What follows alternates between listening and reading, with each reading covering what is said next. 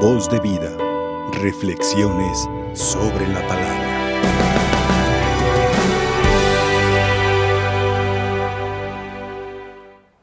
Queridos hermanos, la liturgia de esta celebración de esta Eucaristía, a través de esas lecturas que nosotros hemos escuchado y de una manera muy especial, a la luz de esta página del Evangelio de Lucas, se nos invita a contemplar esta escena hermosa, pero también importante en la vida de cada uno de nosotros. ¿Por qué?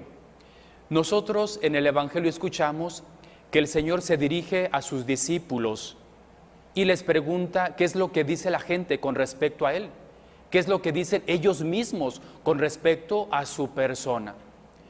Muchos de nosotros, por no decir la mayoría, nos preocupa el que puedan pensar o el que puedan, decir de, puedan decir de nosotros.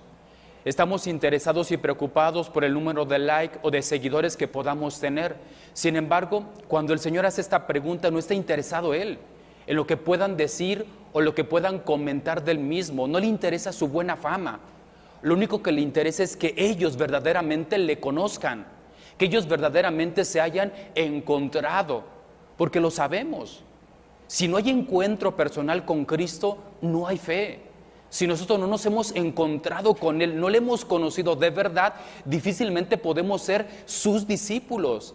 Es esencial para la fe, es esencial para nosotros como cristianos el encuentro con Cristo. Es esencial y primordial para cada uno de nosotros el conocerlo y conocerlo de verdad, conocerlo a profundidad. Por eso el Señor pregunta, ¿quién dicen y ustedes quién creen que soy yo? ¿Por qué? Porque el Señor le importa y le interesa que le conozcan. Porque el Señor sabe que existe el riesgo. A lo mejor ya han pasado meses, han pasado años y a pesar de que le han escuchado, de que le han visto, han convivido con Él, han contemplado sus milagros, existe el riesgo que a pesar de todo eso ni se hayan encontrado con Él ni le conozcan. Lo mismo puede suceder en la vida de cada uno de nosotros. Puedo yo ser sacerdote, consagrado, años de estar bautizado, pertenecer a un grupo, a un movimiento, a una asociación católica, participar frecuentemente de los sacramentos, pero se corre el riesgo que a pesar de todo eso, ni lo conozca ni me haya encontrado con él. Por eso es importante para nosotros garantizar este encuentro personal con el Señor. Es importante conocerlo y conocerlo de verdad. Pero también nosotros hemos escuchado en esta misma narración del Evangelio que el Señor le interesa que conozcan no solamente las cosas bonitas de Él, sino que también conozcan, conozcan con toda sinceridad las dificultades, el problema, lo difícil que a veces será seguir a Cristo. Por eso el Señor, después de haber escuchado las respuestas, que eres un profeta, que eres el Mesías, respuestas hermosas y bellísimas, el Señor puntualiza la necesidad de padecer, la necesidad de la muerte, la necesidad de la persecución, la necesidad de abrazar la propia cruz. ¿Cuántas veces nosotros, hermanos, buscamos una fe sin problemas?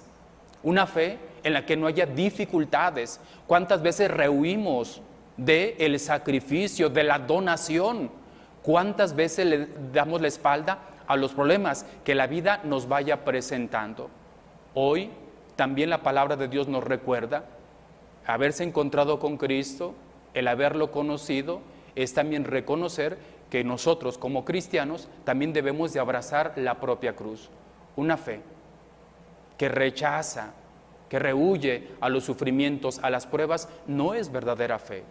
El que tiene fe abraza, acepta de Dios lo que sea, las cosas buenas y las cosas malas. El que es verdaderamente cristiano, el que verdaderamente quiere seguir al Señor, es capaz de abrazar la propia cruz, de ofrecerse, de sacrificarse por los demás.